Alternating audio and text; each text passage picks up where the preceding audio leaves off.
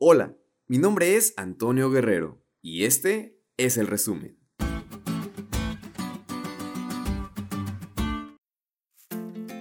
Hola amigos, feliz sábado.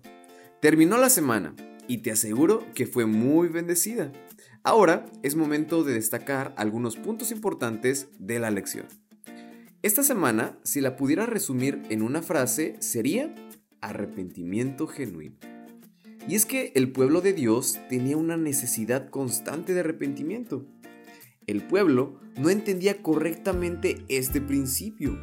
Por eso se les muestra la estructura de un arrepentimiento genuino. Y hoy en día es algo que nos puede estar pasando a nosotros. Por eso la importancia de saber identificar. Primero, el pueblo debía de entender que debían buscar a Dios debían de necesitar regresar a Él y debían de hacerlo de todo su corazón. No debían de tener miedo de volver a Dios y confiar completamente en Él. Hoy, quizá tú te sientas indigno de volver a Dios, pero no hay nada que temer. Él siempre estará con los brazos abiertos esperándote.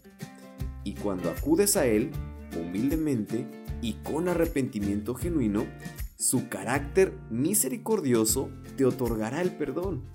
Dios está dispuesto a perdonar tus pecados, y no por tu propia justicia o porque lo merezcas, sino por su amor y su gracia infinita. Y después de que Israel encontró a Dios, Dios le respondió. Israel tenía que prestar atención a la voz de Dios y obedecer sus mandamientos.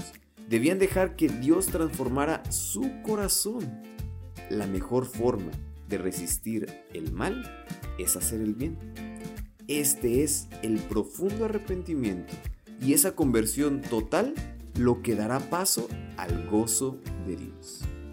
Así que amigos, hoy tú tienes esta clave para seguir el desarrollo correcto de un arrepentimiento genuino. Te invito a que lo actúes y pongas en práctica hoy en tu vida.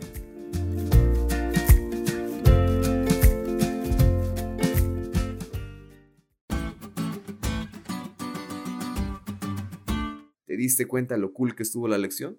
No te olvides de estudiarla y compartir este podcast con todos tus amigos.